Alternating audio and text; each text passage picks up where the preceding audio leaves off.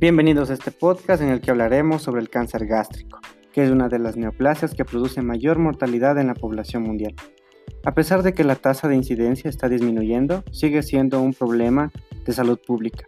La información y el conocimiento sobre la epidemiología de este tumor son abundantes. Aquí les presentaré información actualizada sobre los factores de riesgo mejor documentados y aceptados por la comunidad científica.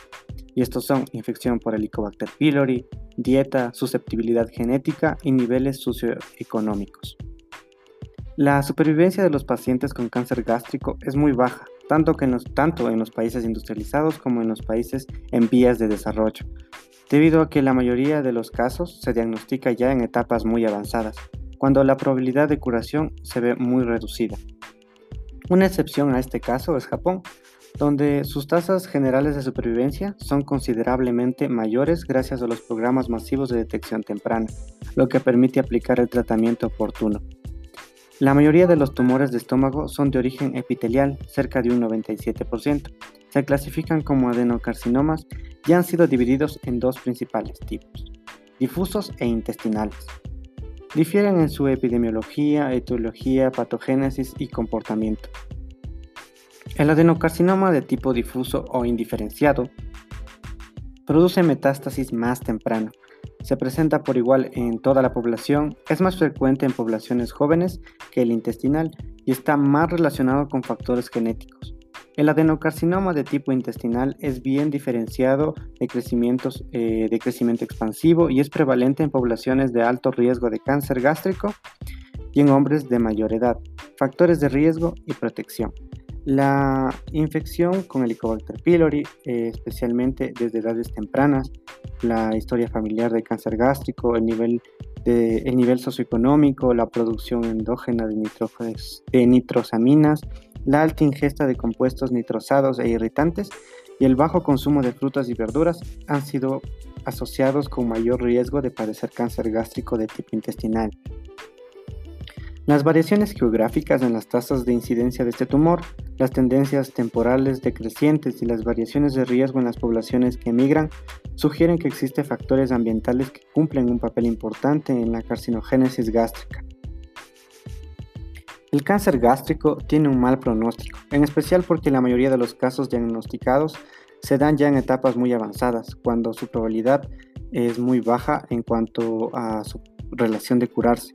La, prevención primaria de este tipo de cáncer debe tenerse en cuenta eh, para la promoción del consumo de frutas y verduras frescas, la reducción del consumo de alimentos picantes, salados e irritantes, en determinados sujetos la erradicación del Helicobacter pylori. La administración suplementaria de micronutrientes para prevenir el cáncer gástrico y otros cánceres ha sido contradictoria y un poco cuestionada. Algunas correlaciones encontradas con la suplementación de antioxidantes han sido menores que con alimentos, aunque parece que la vitamina C y los beta carotenos podrían tener algún impacto importante. En las poblaciones y grupos de alto riesgo deben tomarse medidas audaces de salud pública por medio de una introversión social, promoviendo y facilitando la disponibilidad y consumo de frutas y verduras ricas en antioxidantes desde ya la infancia. Además, hay evidencia de que mejorando el almacenaje y el transporte de los alimentos, se mantendrá mejor su frescura y el contenido de antioxidantes contribuyentes al efecto protector. En poblaciones tropicales con alta tasa de cáncer gástrico, sería fácil promover la producción y consumo de frutas y verduras ricas en vitaminas antioxidantes, como son los mangos, los cítricos, las papayas, el pejibaye, los ayotes, la piña, etc.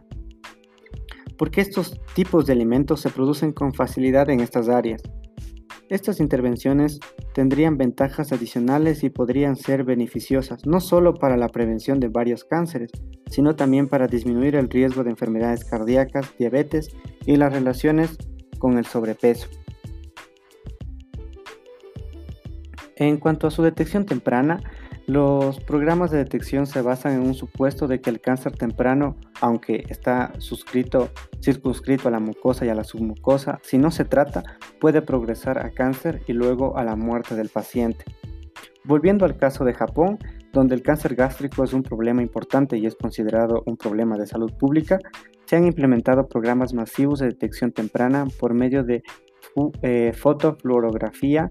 Eh, los pacientes que se sospecha que presentan una lesión cancerosa son detectados por rayos X, se someten a una gastroscopía y biopsia. Los casos con cáncer se someten a una cirugía. Estos programas han tenido un éxito reconocido en ese sitio, pero se ha cuestionado la baja eh, especificidad del método y la relación costo-eficiencia. Es un proceso caro porque requiere de un grupo de médicos y técnicos especializados y sobre todo de equipo de alta tecnología. Además, este sistema debe ser adaptado a las circunstancias socioeconómicas y culturales de los países o grupos donde se trata de instalar este método, sobre todo en Ecuador, que es el cuarto país con más casos de cáncer gástrico. Eh, es importante que hagamos un énfasis en la necesidad de que los programas de detección sean económicos, simples y sobre todo efectivos, especialmente para países pobres con altas tasas de cáncer gástrico. Algunos han cuestionado si todos los cánceres tempranos finalizan en cáncer invasor, por lo cual es importante determinar el impacto de los programas de detección de las tasas de mortalidad por este tipo de cáncer. Hace poco tiempo se introdujo en Japón la prueba de pepsinógenos séricos que se basa en, los niveles de pepsinógenos 1 y 2 en los sueros que reflejan eh, los estados funcionales y morfológicos de la mucosa gástrica. Varios estudios muestran que los valores bajos de esta ración de pepsinógeno significan alto riesgo de gastritis crónica, atrofia y cáncer gástrico. Y determina de estos niveles eh, pueden ser usados como un método de tamizaje para estas patologías. El sistema tiene muchas ventajas, porque es sencillo y barato, aunque antes de usarlo masivamente se debe determinar en las poblaciones donde se va a emplear los puntos de corte o también denominados cut-off de los niveles séricos de pepsinógeno 1 y 2 que discriminan las diferentes lesiones eh, precancerosas y cancerosas. Después sería necesario evaluar el impacto del programa que se usa en estos marcadores en las tasas de mortalidad de cáncer gástrico. Eso sería todo por hoy. Gracias por acompañarnos en este podcast y nos veremos en una próxima emisión.